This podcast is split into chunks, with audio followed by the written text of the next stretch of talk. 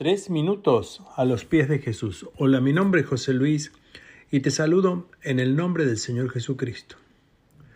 Una de las cosas más complicadas en los tiempos que vivimos es deshacernos de la ansiedad.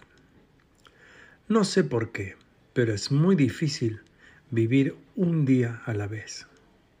Parece ser que por las circunstancias que vivimos en el mundo de hoy, tenemos que pensar mucho y muy a menudo en el día de mañana, en el futuro, en lo que vendrá, en si estamos o no preparados para enfrentarlo.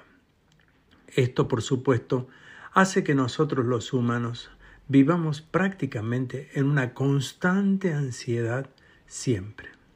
Y que, por cierto, lo más difícil de todo esto es que nunca logramos alcanzar lo que pensamos que debemos alcanzar para el futuro.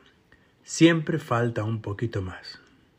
Jesús nos habla acerca de este tema y lo habla de una manera muy concreta y nos dice, así que no os afanéis por el día de mañana. Está hablando Jesús, justamente.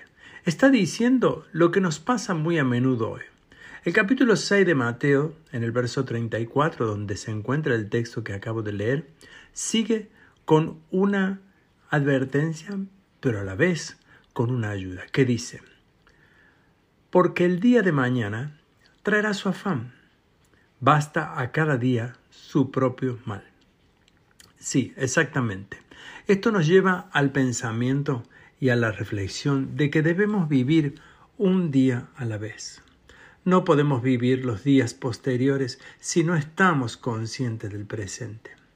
Probablemente las situaciones del presente sean suficientes para ocuparnos, preocuparnos y hacer que eso o bien pueda cambiar o podamos enfrentarlo. ¿Por qué nos vamos a recargar, por cierto, con el futuro? ¿Para qué vamos a sumar al día de hoy algo que aún todavía no ha venido? Y algo que en realidad no sabemos si ha de venir. Los días pueden cambiar de un momento a otro. El destino puede ser muy distinto al que se pronostica o nos lo digan o incluso nosotros pensamos. Nosotros tenemos que hacer lo que Jesús mismo nos dice en el versículo anterior. Busca primeramente el reino de Dios y su justicia. Y habla de que luego de esto todas esas cosas os serán añadidas. Y se refería justamente a que buscamos permanentemente algo que, sin lugar a dudas, no vamos a encontrar a veces, pero Dios nos lo puede dar. ¿Y tú qué piensas de esto? Nos gustaría escuchar tu testimonio y opinión. Puedes dejárnoslos en iglesialatina.com. Que tengas un día muy bendecido.